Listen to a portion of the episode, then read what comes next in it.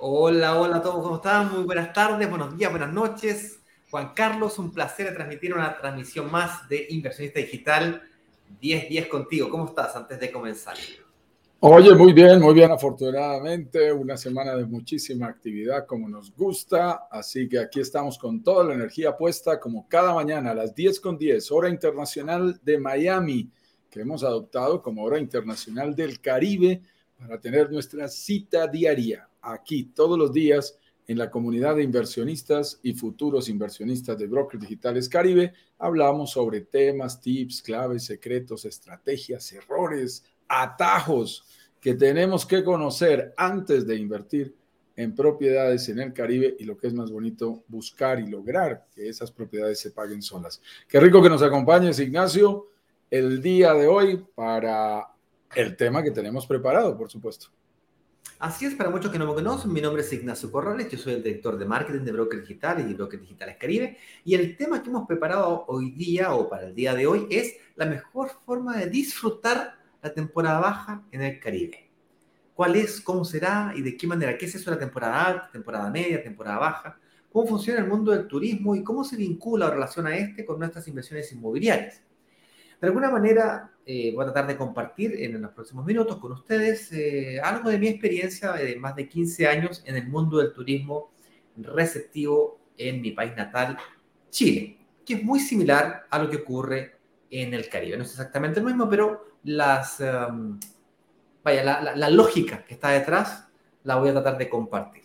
Esto será apoyado, por cierto, por Juan Carlos Ramírez, que me podrá dar eh, luces respecto a lo que ocurre exactamente en el Caribe. Seremos específicos, qué meses son más altos, qué meses son más bajos, y por ahí nos iremos el día de hoy. Porque no es que mágicamente las propiedades se pagan solas, no es que mágicamente tú vas a lograr de disfrutar la propiedad en el Caribe, tienes que aprender a mover algunas variables que te permitan hacerlo de forma eficiente y de forma financieramente responsable, para que puedas invertir finalmente en aquella propiedad que estás buscando para conquistar aquello que estés eh, queriendo alcanzar.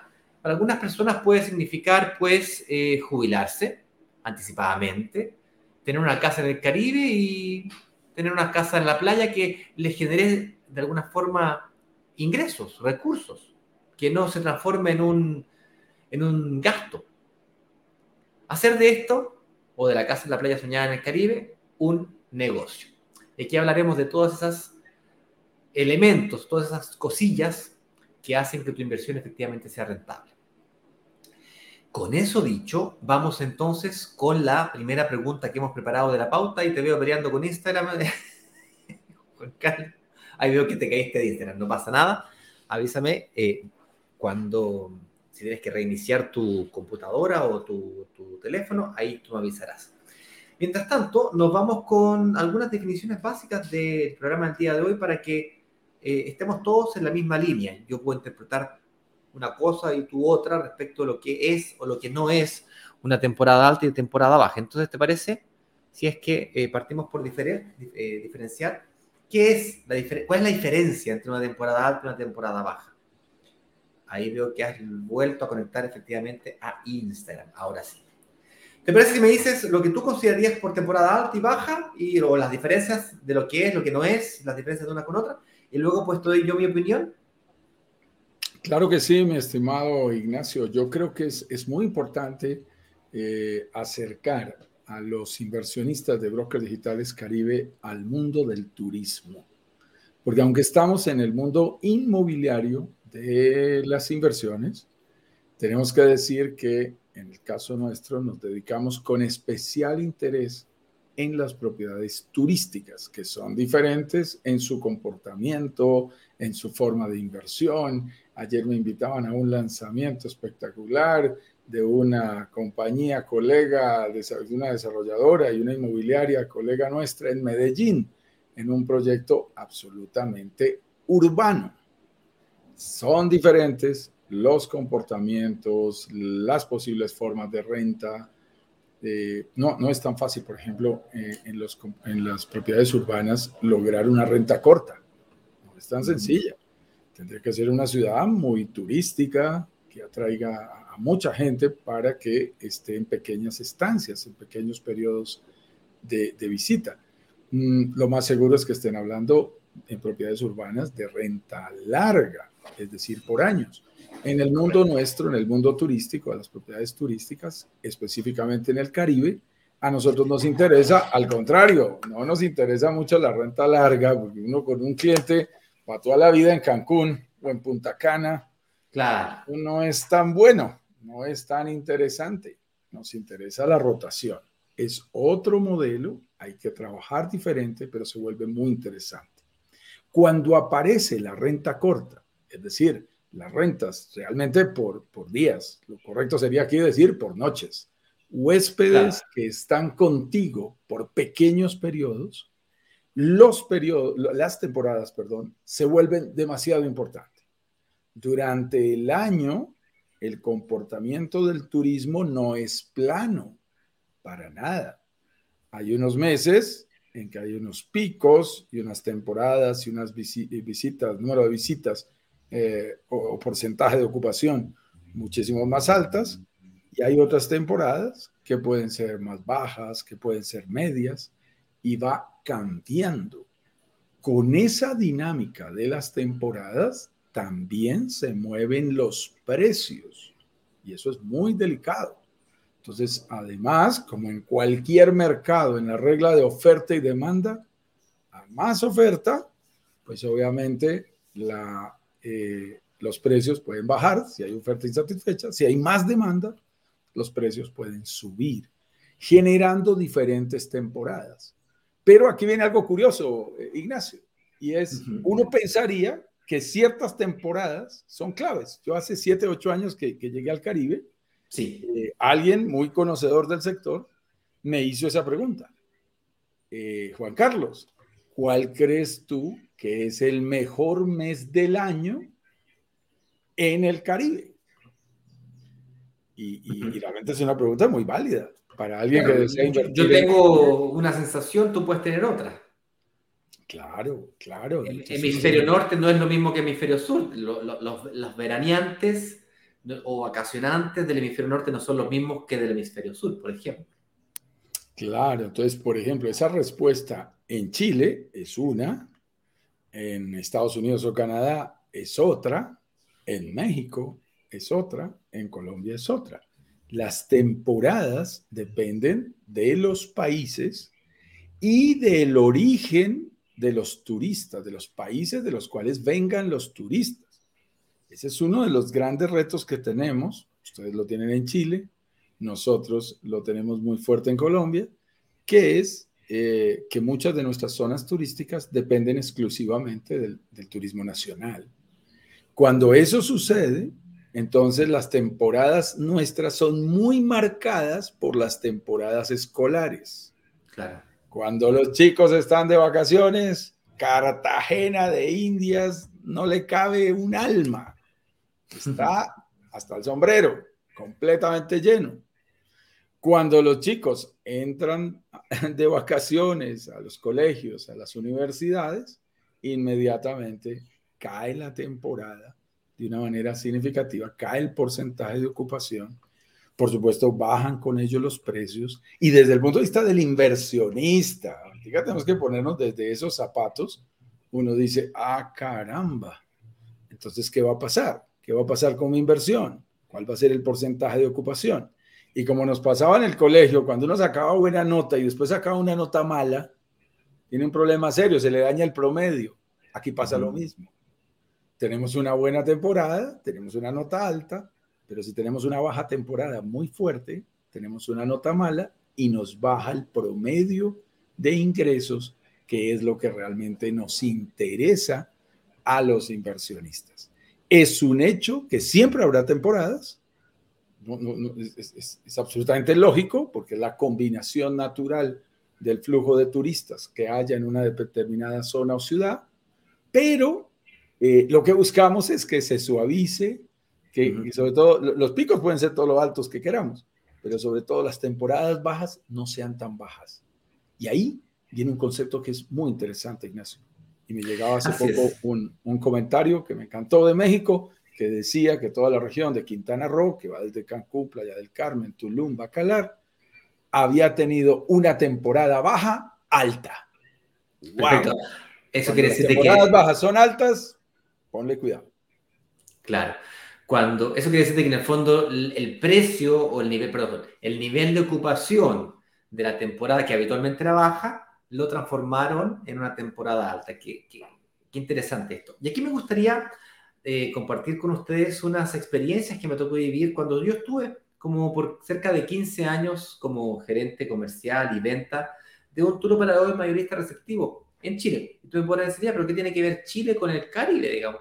Bueno, eh, presta atención en este siguiente ejemplo. Así como el Caribe, que tenía temporada alta, baja, media, así como Cartagena, que tiene temporada altísima, media y baja, pues en Chile también, y particularmente la, región en la que estaba yo, también tiene temporadas altas y bajas. Tiene temporada de verano, de los veraneantes, tal como dices tú, la playa se llena, el, santiaguino viaja, eh, las temporadas de vacaciones de todo Chile y todos los chilenos son eh, en la época de febrero y consecuentemente enero, febrero, desde Navidad, Año Nuevo hasta fines de febrero, temporada alta. Temporada de vacaciones. Por lo tanto, ocurre ese mismo fenómeno que estás mencionando tú, todo se llena, los precios y la cantidad es el máximo, y eh, depende de una buena temporada alta lo que pasa con el resto del año, porque el resto del año es la playa de aguas heladas, gélidas, influenciadas por la corriente Humboldt que viene desde la Antártida, hace que las playas chilenas hagan mariscos maravillosos, sabrosos, pero que se me congelan las canillas cuando meto una uña en el, en el mar. más frío que patita de pingüino, dice. Más frío que pata de pingüino, dice Eduardo. No como en el Caribe, que Yo me la imaginaba. pues sí, llega a oler la cabeza, literalmente, llega a oler la cabeza de lo frío que es el agua. No como el agua del Caribe, turquesa, arena blanca, finita, aquella, ¿no es cierto? Yo estoy hablando aquí de arena prácticamente arena volcánica, es una arena más bien negra, gris, entonces tú te metes al agua, que es muy bonita, eh, las olas se ven muy bonitas, pero metes un pie en el agua y ¡ay, ay, ay! Literalmente que duele la cabeza salvo aquellas playas del norte de Chile que contadas con, la, con esta mano, se salvan. Entonces, ¿cómo un destino como Chile logra compensar este fenómeno? Que básicamente lo mismo que hizo Caribe, o este República, eh, República Dominicana también lo hizo, pero en el fondo el Riviera Maya, que es justamente el destino que estamos discutiendo aquí, lo hizo de forma magistral. Y es, ¿qué elementos puedo potenciar de un destino que me sirvan en lo que yo considero o habitualmente se consideran temporadas bajas. Y hay varias formas de hacerlo. La primera es potenciar actividades de invierno. Por ejemplo, tienes temporada de verano, temporada de invierno, temporada de verano, aprovechas la playa, temporada de invierno, aprovechas la nieve, el esquí, eh, ¿no es cierto? Un, buen vino, actividades de, indoor, eh, etc. O, magistralmente lo ha hecho el Caribe, es a través de diferentes mercados. Es decir, las canadienses tienen vacaciones de verano en junio, julio, agosto, que es eh, cuando están en, eh, cambiando de año, ¿no es cierto? Y el hemisferio sur, que somos todos los latinoamericanos prácticamente, pues eh, exactamente lo contrario.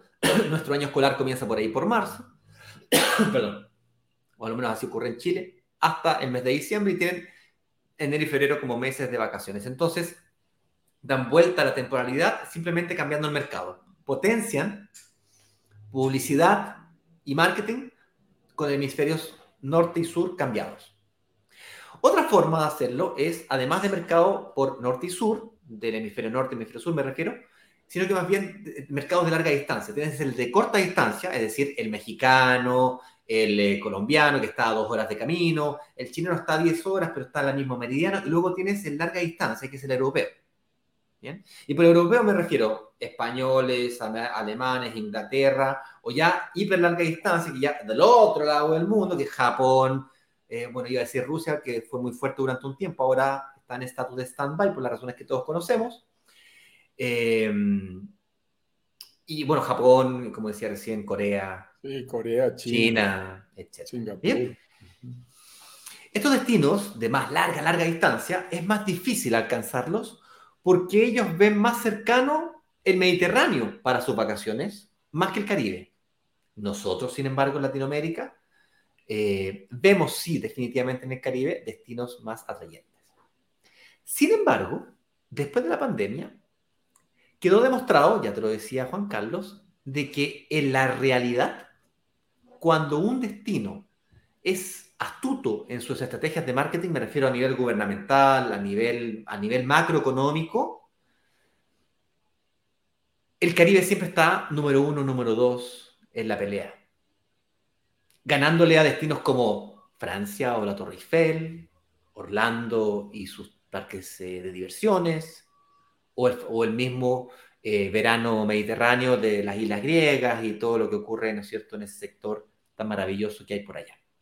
Entonces el Caribe logra no tan solo la eliminación de la temporada alta y baja, o sea, yo hablo de temporada alta y baja en Chile comparando unas diferencias gigantes, donde se, nota fuerte la diferencia.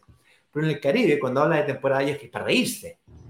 las diferencias son no te voy a decir que minúsculas, pero son irrisorias en comparación con lo que yo estoy acostumbrado a entender por temporada alta y baja. Te estoy diciendo, una persona que tiene una cabaña en la nieve, tiene dos meses, tres meses, si no tiene nieve no tiene negocio, ¿me, sigues? En cambio, en el Caribe es verano todo el año. Y por lo tanto, el producto en sí existe, con leves diferencias, hay temporada de huracanes, sí, hay viento más fuerte, la probabilidad de que te, toque justo lluvia, entonces no existe ese concepto de, de que yo necesito que tenga la temperatura y presión justa para que haya nieve, para que mi negocio salga. la siguiente pregunta, y aquí Juan Carlos, vale, genial, entendí este concepto de temporada alta, genial, ok, me estás convenciendo que efectivamente en el Caribe es más parejita la cosa, alta, media y baja, sí, pero en realidad las diferencias son minúsculas, las diferencias tarifarias son prácticamente insignificante. Una cabaña de, nieve, si tú no tienes nieve, no es que puedes bajar el precio. La cantidad vendida baja a cero. O sea, no, no, no hay esquiadores en el verano. Tendrías que inventar otro producto. Se inventan bicicletas, descensos de bicicleta. Entonces ahí tienes que reinventar un destino. Es mucho más complejo que en el Caribe, donde es todo el año arena blanca, mar turquesa y sol. Y eso es sin mencionar de que no es el único destino turístico de la región. Le tienes que sumar los cenotes, los parques de diversiones, los centros comerciales gigantescos que le empiezan a competir a Panamá, de shopping, eh, de turismo de compras, eh, las actividades deportivas de Fórmula 1, ETP Tour, etc. Entonces, ¿cuál es Zonas la arqueológicas. Zonas arqueológicas, turismo eh, de, cultural, histórico, arqueológico. Entonces, en definitiva, ¿me podrías decir cuál es realmente la temporada alta y cuál realmente la temporada baja en un destino como el Caribe? Yo hice esa pregunta. yo estuve en julio eh, eh, en, eh, ¿cómo se llama? En Playa del Carmen. Playa del Carmen. Estuve en julio en Playa del Carmen.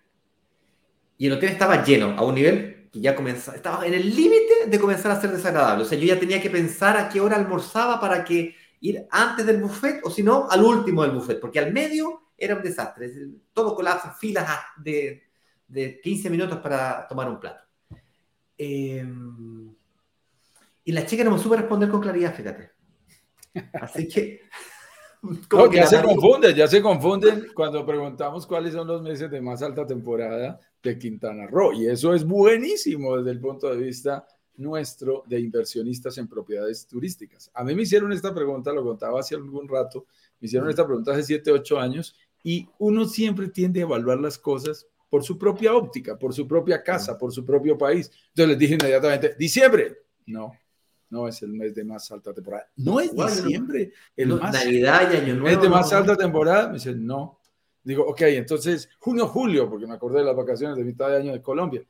No, en Colombia serán unas buenas vacaciones, aquí no. Semana Santa, no, aquí no todo el mundo es católico, Semana Santa no es tan importante. Eh, ok, entonces vayámonos para el otro lado, Thanksgiving. Ok, es una buena temporada, pero no todo el mes de noviembre es tan bueno, entonces el promedio no da tan alto. ¡Ah, caramba! Me doy, no tengo ni la me, me, rindo, me rindo. Me rindo, no le pegué. O sea, ya hice cuatro intentos, cinco intentos, son 12 meses. Eh, ya, ya no hay chance, ya no vale lo que diga. Muy bien, Juan Carlos, el mejor mes del año es febrero. Febrero, ¿qué estás diciendo? Y yo decía en febrero, en Colombia, por ejemplo en Chile, tú todavía tienes vacaciones escolares. En febrero, entre otras cosas, lo sé porque cumple años mi hijo y cumple años mi señora, en el mismo mes, eh, ya están todos estudiando. Mi hijo está estudiando en la universidad, mi señora está trabajando. Es un mes absolutamente con temporada escolar activa en los dos calendarios nuestros, tanto el calendario A como el calendario B. Están, de, los calendarios escolares ya están. Y febrero es de los meses más vacíos en Colombia, en la costa caribe colombiana. Vayan en febrero, que eso está barato. Es muy malo. Y resulta que es excelente en eh, Quintana Roo. ¿Por qué? Se le junta la gente del norte que viene cansada, los famosos snowbeards, como le dicen a los canadienses, que dicen, le huyen a la nieve, pajaritos de nieve, les dicen, salen corriendo cansados de dos, tres meses de horrible invierno a menos 40 grados, que nos han reportado aquí a menos 40 grados centígrados. En nuestro propio programa dice uno, wow, estos, estos amigos canadienses se aguantan y salen corriendo en febrero a calentarse después de su invierno, pero coincide con una parte de tu temporada de la zona baja, porque tú todavía en febrero también viajas allá, y chilenos y canadienses se pueden encontrar, y cuando decimos chilenos, pues estarán los argentinos, y cuando decimos canadienses, estarán los norteamericanos y estarán algunos europeos nórdicos, y la suma genera los porcentajes más altos de ocupación. Como tú sabes que aquí somos numéricos y tú y yo somos ingenieros, yo me fui a los números y quedé asombrado. Porcentajes de ocupación del 90% hacia arriba en los meses de febrero de los últimos cinco años. Tú sabes que a mí me gusta devolverme 55 meses, mirar qué pasó en este febrero, qué pasó en el otro. Y yo decía, wow, esto es increíble. No me había dado cuenta que febrero, yo hubiera ido a mi propiedad en febrero diciendo, ah, este mes es malo, debe estar vacío y resulta que es todo lo contrario. Pero viene una pregunta que es muy importante, mi estimado, y es, ¿en qué meses se cobra más? Uno pensaría, entonces en el mismo febrero es cuando más se cobra. Más cobra. Dada la demanda, tiene que darse. Y la respuesta es, falso. falso. Esto es falso, como nuestros mitos, mi estimado eh, Ignacio, que compartimos a través de las diferentes redes sociales en nuestras campañas. Esto es falso porque si es diciembre el mes en el que más se puede cobrar. No hay nada que hacer. Y lo hemos mostrado incluso en la plataforma de DNA aquí en otras ocasiones. Hoy no la tengo por aquí lista, pero a quienes han estado con nosotros y, y lo han visto inclusive en algunas de nuestras presentaciones, saben de esta evidencia. Mira, mira lo que pasa. Una propiedad que se renta en el Caribe el primero de diciembre a 100 dólares la noche, puede rentarse la misma propiedad a 200 dólares la noche el 31 de diciembre o más en el mismo mes. Una variación del 100%. Imagínate eso en la renta larga, eso no existe. No existe la menor posibilidad. Eso solo existe en la renta corta, en la que tú tienes la capacidad de corregir el precio, el precio se vuelve algo que me encanta esa palabra, precio dinámico. Los precios son dinámicos en el mundo de la renta corta y por supuesto tienes que saber cuándo aprietas, cuándo subes, cuándo bajas. Pero luego aparecen una cantidad de actividades que muchos de nosotros desconocemos y es saber a qué país le ofreces eh, qué precios. Por ejemplo, en Colombia tenemos 17 feriados, razón por la cual yo tengo que hacer live varias veces el lunes feriado aquí, porque tenemos muchos feriados. Eso fue una ley en Colombia de un señor que era un senador, Emiliani, que agarró los, las fechas de, cuando cae un, un feriado, lo corre siempre al lunes, al lunes hacia atrás o hacia adelante, y eso genera más puentes que mueve la industria turística de nuestro país y tiene una cantidad de beneficios. Entonces se decidió que era mejor hacerlo así. ¿Qué sucede? Si alguien está haciendo promoción desde, desde Riviera Maya hacia Colombia, debe saber si ese fin de semana es feriado o no es feriado, porque no es lo mismo. No es lo mismo si lanza aquí un precio baratísimo y resulta que aquí estamos en feriado. O estamos en una semana de receso escolar, ahora que hay semana de receso escolar en el segundo semestre. Entonces, es muy interesante porque tienes que estar en una dinámica muy fuerte. Por ejemplo, el, Thanksgiving de los americanos es considerada la fiesta más importante de ellos para, para unir a la familia y los destinos del Caribe, Riviera Maya específicamente, número uno, y Punta Cana, número dos, son los dos destinos comprobados a donde los norteamericanos prefieren, a pasar, prefieren ir a pasar su día de acción de gracias. En ese instante, ese fin de semana, que es noviembre, y en Chile no pasa nada, en Colombia no pasa nada, en el mismo México no pasa nada, tienes que cobrar carito porque tienes a todos los americanos eh, queriendo viajar a disfrutar su puente largo de Día de Acción de Gracias o del 4 de julio. Entonces se vuelve una dinámica muy compleja, mi estimado mm. Que no le cabe en la cabecita a una persona que tiene que manejarse con plataformas tecnológicas bien hechas, con información a cada mercado que le vas a llegar tienes que conocerlo muy bien y te tienes que saber, si quieres traer japoneses, pues hay que saberse las fiestas, los festivos de Japón. Claro, en Japón. Y la minoridad, ¿cuándo serán? Supongo que no descansarán mucho esos pobres japoneses que les gusta trabajar tanto. Pero en Latinoamérica hay muchas dinámicas diferentes que son claves. Y fuera de eso, ahora los mismos hoteleros, los mismos empresarios del sector turístico dinamizan esos meses malos. ¿Y cómo lo hacen? Fácil, le meten un festival de música electrónica, le meten un festival de jazz en la playa, le meten una actividad adicional fuerte que hagan que más gente vaya. En conclusión, y esto es lo más interesante, en este momento, en zonas como Riviera Maya, yo miraba qué día la estadística específica, específica de Playa del Carmen, inclusive es más, ya está más estable que el mismo Tulum que va entrando ahí detrás, y a mí me gusta analizar los comparativos, en Playa del Carmen, tal como no supo responderte la chica del hotel en donde tú estabas hospedado, mi estimado Ignacio, ya no distinguen cuál es la temporada baja. Porque es muy difícil. Mensajes de ocupación de más del 50% en temporada baja. Y eso ya es, ya es muy complejo. Eso puede ser temporada alta para otras zonas. Claro. Hay dos elementos que me gustaría adicionarte en, esta, en este pensamiento que estamos llevando. El primero es que eh, a lo mejor para un inversionista novato que está recién comenzando, que nos viene recién siguiendo, puede ser asustador pensar en vacancia o desocupación. Pero entonces mi propiedad va a estar, ¿cuánto? ¿El 30, el 40% del tiempo desocupada? Bueno, e, es una pregunta que puede llegar a asustar. Y la respuesta es sí, pero. Sí, efectivamente puede llegar a estar 30, 40, 20% del tiempo desocupada tu propiedad. Nunca va a estar 100%, Ignacio. No, nunca va a estar 100%. Porque tú necesitas de esas vacancias, porque el, alojamiento es de lunes a miércoles y luego pues parte del viernes y si justo una persona no, no te aloja por una noche o muy raramente por una noche, te van quedando días del mes en desocupación. Días que, por cierto, tú utilizas para hacer las renovaciones, la limpieza, las mantenciones del aire acondicionado, pintar un baño, reparar alguna cosa que tenga el, mismo, el mismo, la misma propiedad. Con eso dicho, hay otro elemento que también quería mencionarte, que es que nuestros ingresos dependen de dos elementos, que lo hemos discutido aquí, pero me gustaría clarificarlo. Y es, dependen de el precio de la propiedad y de la cantidad de noches vendidas.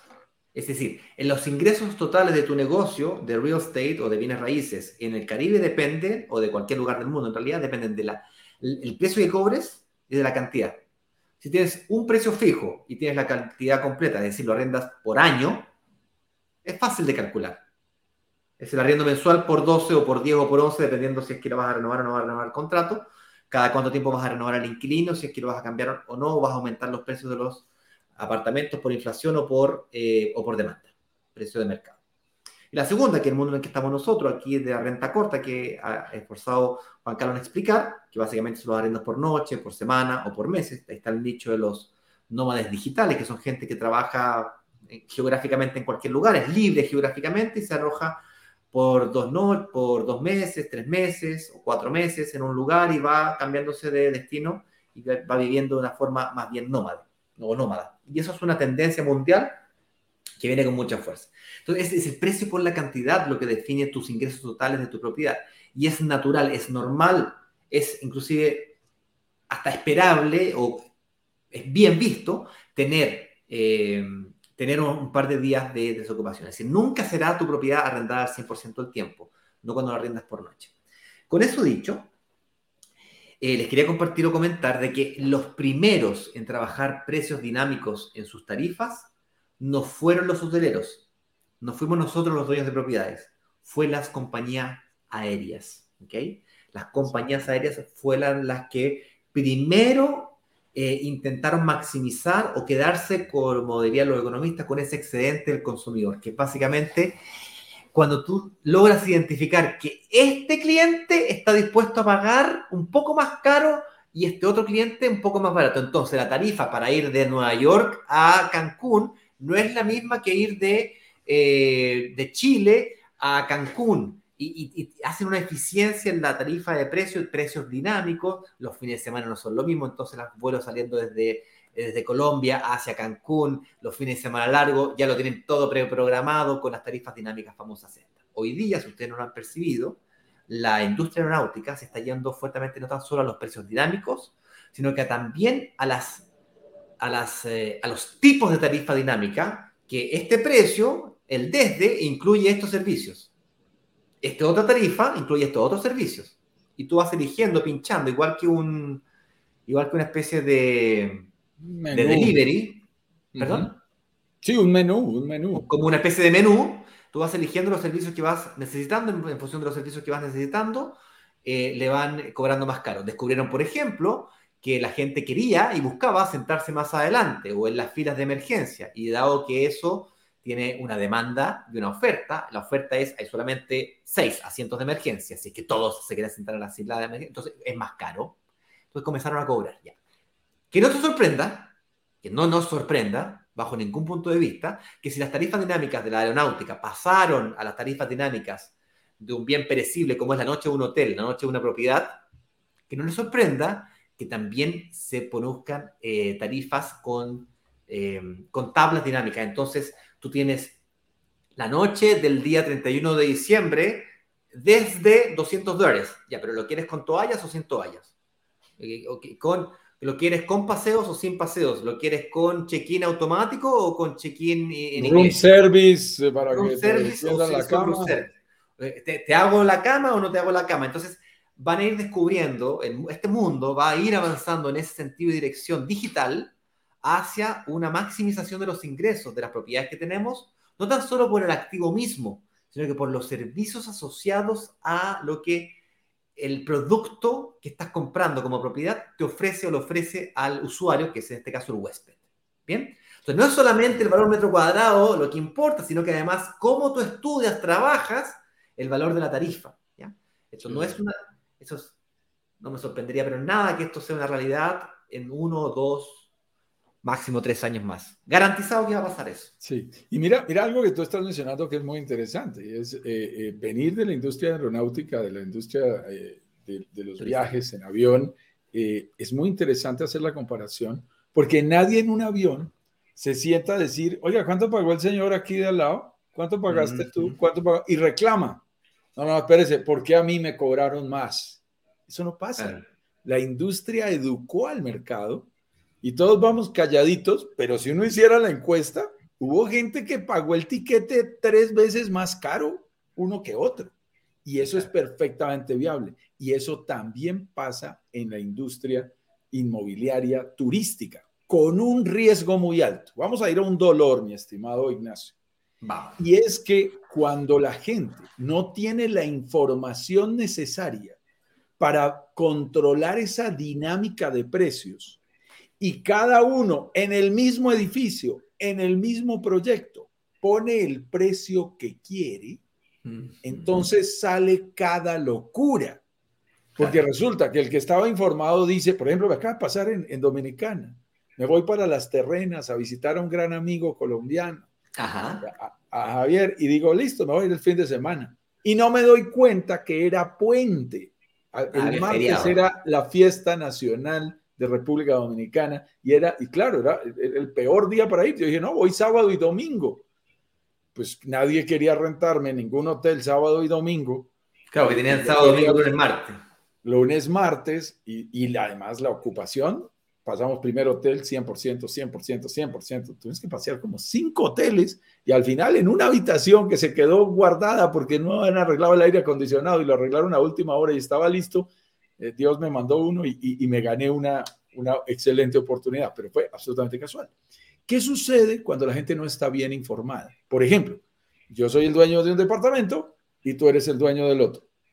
Tú tienes una información muy valiosa que hace que tú sepas que tu departamento este fin de semana puede salir a 200 dólares porque hay un puente, hay un feriado y va a estar buenísimo.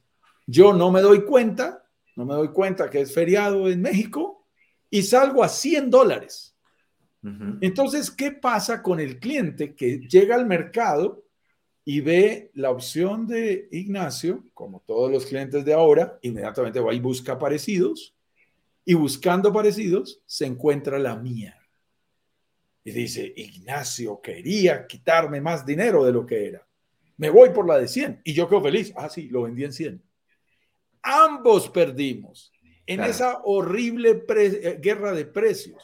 Tú porque tenías la información correcta y debimos haber cobrado 200 dólares y yo que ingenuamente cobré menos el día que había oportunidad para más ambos perdimos. Las guerras de precios entre vecinos de un mismo proyecto son una desgracia. Por eso cuando nosotros buscamos soluciones, mi estimado Ignacio, cuando diseñamos un lanzamiento, eh, que cuando de cuando en cuando y logramos ponernos de acuerdo con el desarrollador, te invitamos a uno en nuestras semanas de workshop y luego en nuestros lanzamientos privados, que son en condiciones únicas e irrepetibles, una de las cosas que negociamos es quién va a rentar esa propiedad y cómo lo va a hacer en las mismas condiciones para todo el mundo. No, no, no es bueno y tengan cuidado a la hora de invertir cuando les dicen, no, en este proyecto no está previsto quién, quién va, lo va a rentar. Cada uno mira a ver qué hace. Claro. Cuando te dicen, cada uno mira qué hace, lo que en realidad te están diciendo es alístate a la horrible guerra de precios entre los propietarios. Eso es una desgracia. Ahora, después respondamos a la pregunta que tenemos planteada. ¿Cómo puedes disfrutar de la mejor forma la temporada baja en el Caribe? Bueno, entonces resulta que algo que cualquiera diría, pues no suena interesante, temporadas bajas, yo, ¿cómo así que la puedo aprovechar? ¿Cómo, ¿Cómo así que la temporada baja es algo bueno? Pues claro, la temporada alta es algo bueno porque recibimos más ingresos. Diciembre, febrero, déjelo que esté lleno al 90%. No te vas a ir a tu propiedad en febrero porque dejas de recibir buenos ingresos. No te vayas a ir el 31 de diciembre, que la tarifa puede ser 200% de lo que es eh, regularmente la tarifa básica.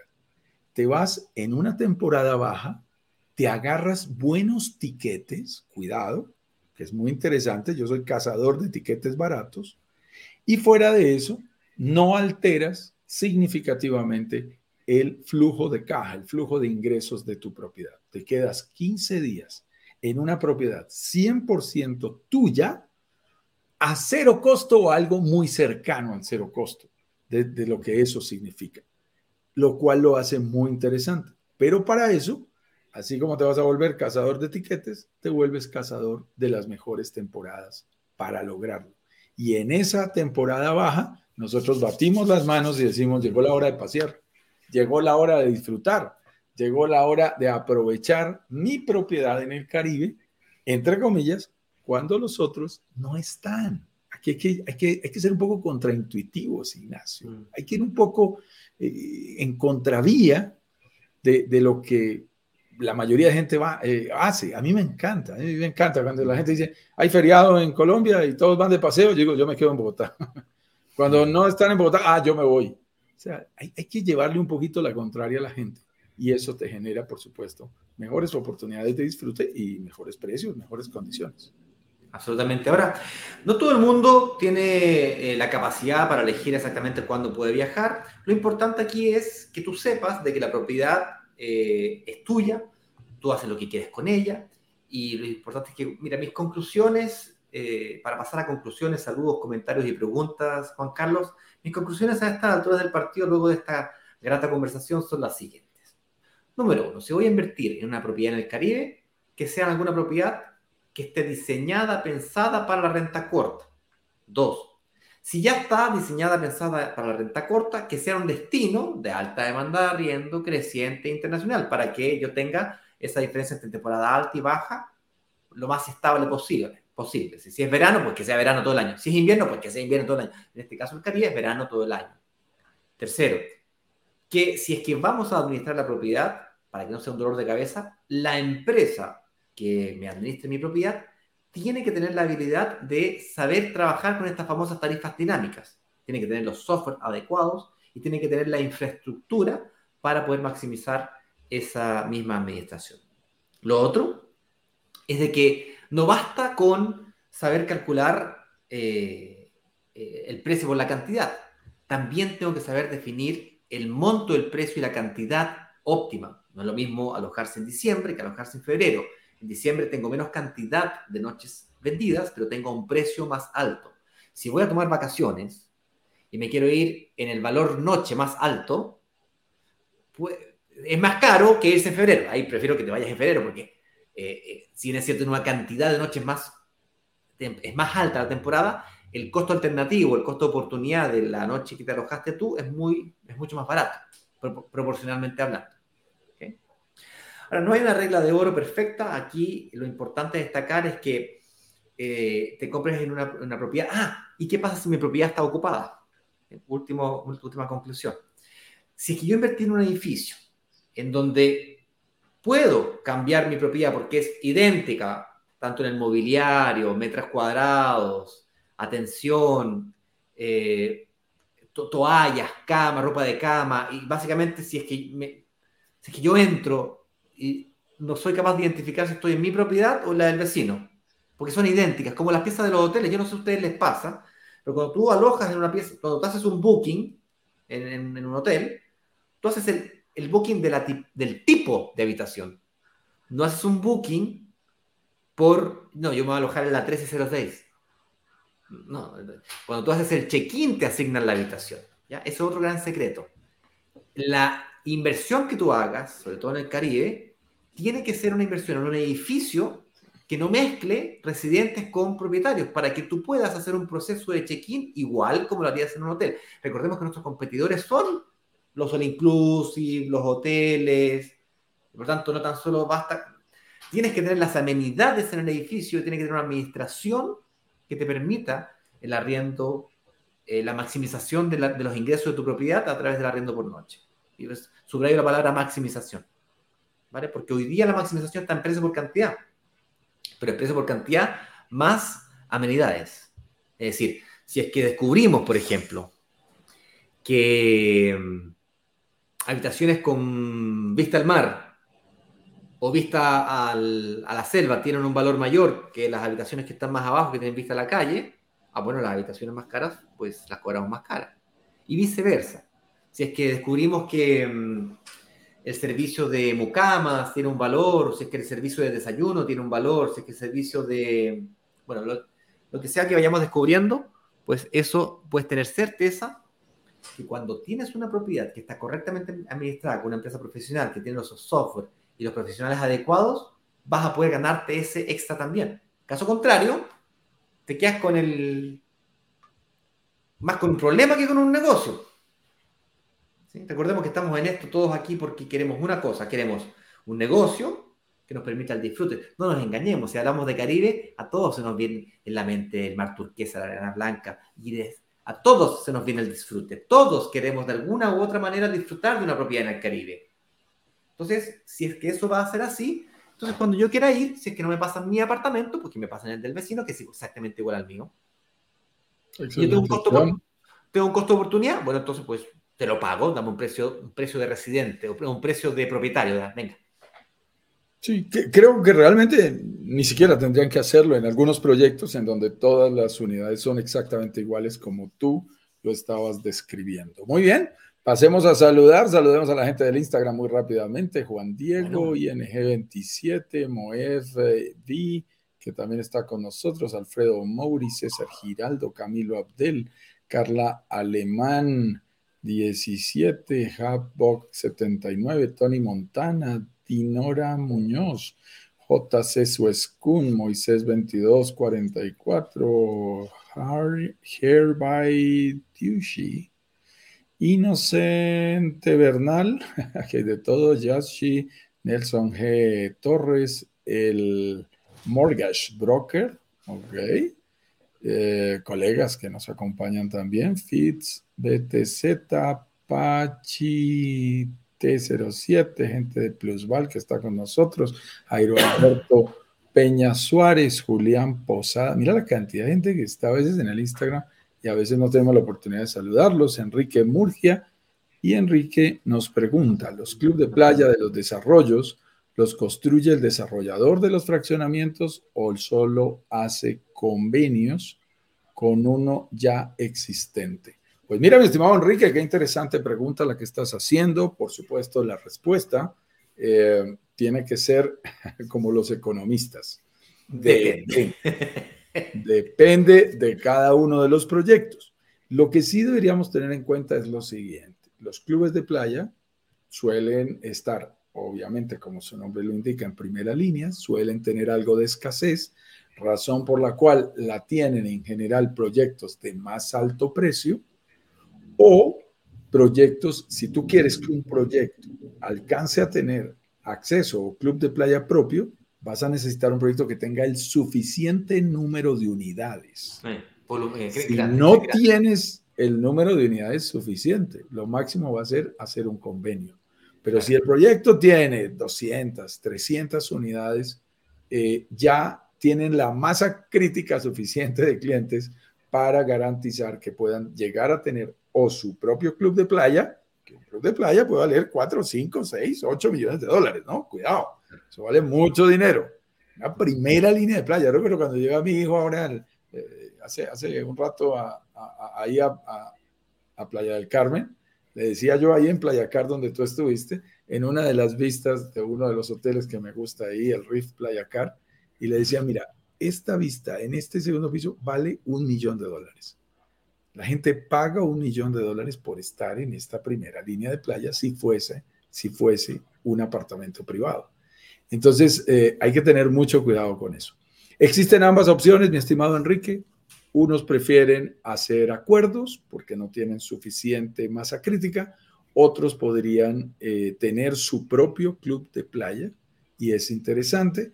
Eh, generalmente, eso sí, es importante que lo tengas en cuenta, Enrique. El hecho de que el proyecto sea dueño del club de playa, de playa no significa que nosotros, los inversionistas, seamos dueños del club de playa. Podemos tener acceso gratuito, podemos tener una gran cantidad de beneficios, podemos tener descuentos como propietarios, pero no somos dueños también del club de playa. No funciona de esa manera. Aunque haya club de playa exclusivo, el propietario del club de playa es el desarrollador. Hay en ambas opciones. Y por aquí M. José 078 también nos estaba saludando. ¿A quiénes tenemos en las otras redes sociales, Ignacio? Tenemos a José Patricio Martínez Rivera que nos saluda desde eh, Michoacán, México. Desde Morelia, Michoacán, México. José Patricio Martínez Riviera nos saluda. ¿Cuándo tienen un lanzamiento para estar atentos? Mi estimado José, Estamos haciendo todo lo posible, de hecho, sin ir más lejos, mañana mismo tenemos una negociación con un desarrollador y estamos en permanente búsqueda de eh, más proyectos, nuevos proyectos. Y, más que la cantidad de proyectos, te diría yo, yo podría, podríamos lanzar un único proyecto todo un año, mejorando las, la oportunidad, mejorando las, eh, los beneficios, las garantías, los bonos, eh, haciendo el negocio más rentable y más seguro, cambiando las simplemente cambiando el paquete. Porque aquí no es que lancemos un proyecto, no, no se me confundan con un proyecto, aquí lanzamos una oportunidad de inversión, que no es lo mismo que un proyecto. Puedo lanzar el mismo proyecto con diferentes oportunidades de inversión. Por ejemplo, para que se entienda bien, Yo puedo haber hecho un lanzamiento de las primeras unidades de un proyecto específico al año cero. Tres años después, lanzo el mismo proyecto, pero en un formato de recolocaciones, por ejemplo, en donde yo le vendo a nuevos inversionistas proyectos que fueron vendidos y que los propietarios están recolocándolos por la razón que sea. Se enfermaron, no les dieron el crédito hipotecario por la razón que sea, cambio de condiciones comerciales, aumento de tasa, inflación, lo despidieron a la persona. Se enfermó, tuvo un accidente. Porque la vida pasa. La vida no es pareja, nadie tiene la vida asegurada, sube, baja, sube, baja, sube, baja. Entonces, eh, pues bueno, eh, espero haber respondido tu pregunta. Aquí nos hace otra pregunta, espero alcanzar a cubrir los requisitos. José Patricio, mira, los requisitos, esta es una pregunta muy habitual, muy frecuente, pero yo te diría que los requisitos para poder invertir en propiedades, aunque me tilden de mm, soñador, es querer. Pero no querer así, querer, no. Tienes que querer, querer, o sea, realmente querer. Cuando realmente tienes algo aquí, yo le digo, a eso le llamo, cuando la ves o cuando lo ves, cuando ves la oportunidad, simplemente no puedes dejar de verla. Y el mundo mágicamente se conspira para que las oportunidades te lleguen. He tenido casos de inversionistas que creen que los requisitos para poder calificar para invertir en propiedades es la renta, el ingreso, cuánto hay que ganar. Y cuando hablamos de Caribe, hay que ganar muchísimo dinero, hay que ser millonario, lo cual es total y absolutamente falso. No es solamente la renta lo que importa, también importa cuánto debes y cuánto patrimonio tienes. Es el estado de situación el que hace que una entidad financiera te apruebe o te rechace un crédito hipotecario. Con eso dicho, dependiendo de quién seas tú como sujeto de crédito, si eres americano canadiense, por ejemplo, entidades financieras eh, mexicanas, te van a considerar tu score bancario, tu puntuación en los Estados Unidos, de los Estados Unidos y de Canadá respectivamente por algunos convenios que tienen como por ejemplo el NAFTA. Si eres latinoamericano viviendo en tu país, en cambio puedes construir historial financiero cumpliendo con ciertos eh, con ciertos eh, factores que una entidad financiera te va a pedir. Por ejemplo, que dejes, que demuestres que eres solvente. ¿Qué significa eso? Pues tienes que dejar una plata retenida. No interesa si te la prestaron, si es que tú la tienes o si es que da lo mismo. Y luego tienes que ser, eh, demostrar que eres buena paga, es decir, que pagas puntualmente los compromisos que adquieres. ¿Cómo se hace eso? Pues adelantando el pago de las cuotas pero como esa alternativa hay 10 más. Con eso dicho, el verdadero requisito no es el, ingreso, ni siquiera son los ahorros en muchos casos. Es realmente querer. Porque el que quiere encuentra la forma. El que no, una excusa encuentra. Aunque me tilden de soñador. Es que no, estoy, no es que esté cansado, pero en el fondo perdí la cuenta de la cantidad de inversionistas que llegaron acá vieron la oportunidad, no calificaban, se fueron con la cola entre las piernas, pero se fueron con una estrategia de inversión bajo el brazo. Mira, lo que yo te garantizo acá, mm, eh, José Patricio, es que como mínimo, cuando hagamos un próximo workshop, cuya fecha será próximamente confirmada, como mínimo sales de, esa, de ese workshop, de esa actividad, si es que tomas acción, por supuesto, sales como mínimo con una estrategia de inversión inmobiliaria, en este, en este caso en Caribe, bajo el brazo. Eso, a eso me comprometo yo. Para que puedas irte de vuelta a mover aquellas variables que se te, hizo, que se te dijeron que tenías que mover, para que vuelvas y ahí sí puedas invertir. El que no es su momento de invertir, no es su momento de invertir, pero como, menos, como mínimo que te digan qué, qué tienes que hacer. No hay nada más frustrante, disculpa que me extienda, que este tema me apasiona. No hay nada más frustrante en la vida, no hay nada más atroz, terrible, que, que alguien te rechace sin saber por qué. Si a ti te dicen por qué, tú puedes corregir, mejorar, cambiar, alterar, disminuir o aumentar. Pero si no, no sabes, es terrible. Es como cuando una novia te dice, eh, no quiero estar más contigo, y no te da ningún por qué, no hay, no hay espacio a mejorar.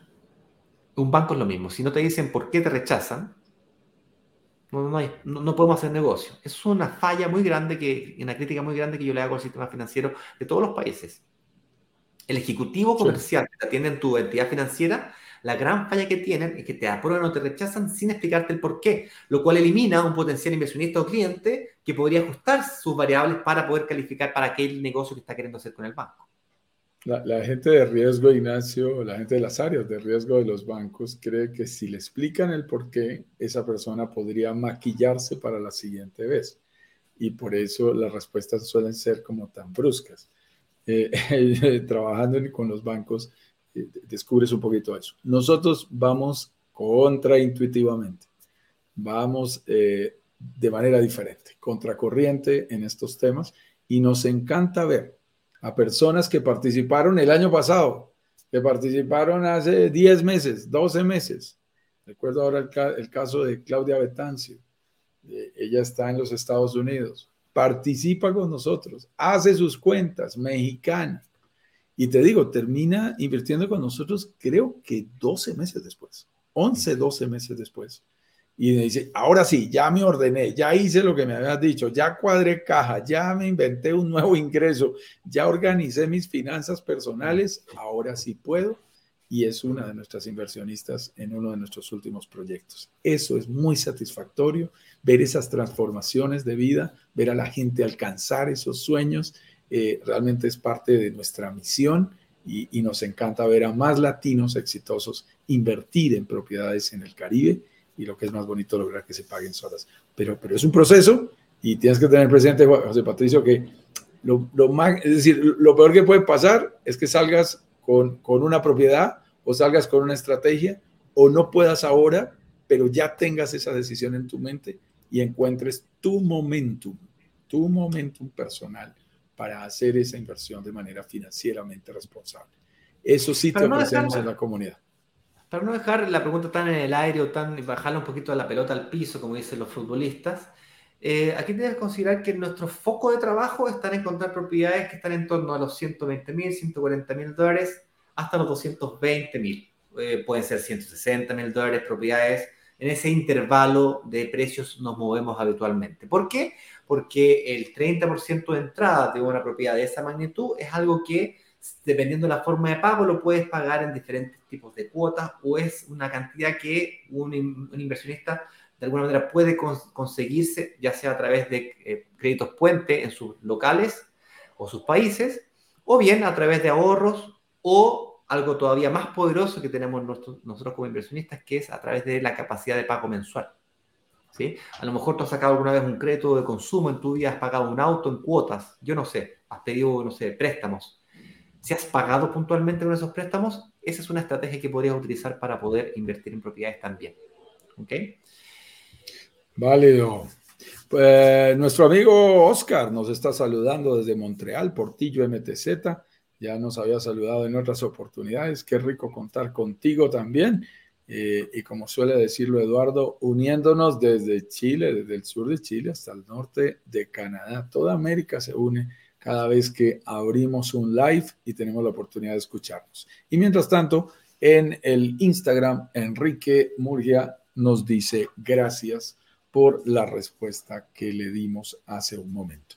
Así que mi estimado Ignacio, eh, dado esto, hemos eh, cumplido allí con nuestro objetivo de nuestro tema del día de hoy, la mejor forma de disfrutar la temporada baja en el Caribe, ya se dieron ustedes cuenta que una temporada baja puede ser una excelente noticia para un buen inversionista inmobiliario,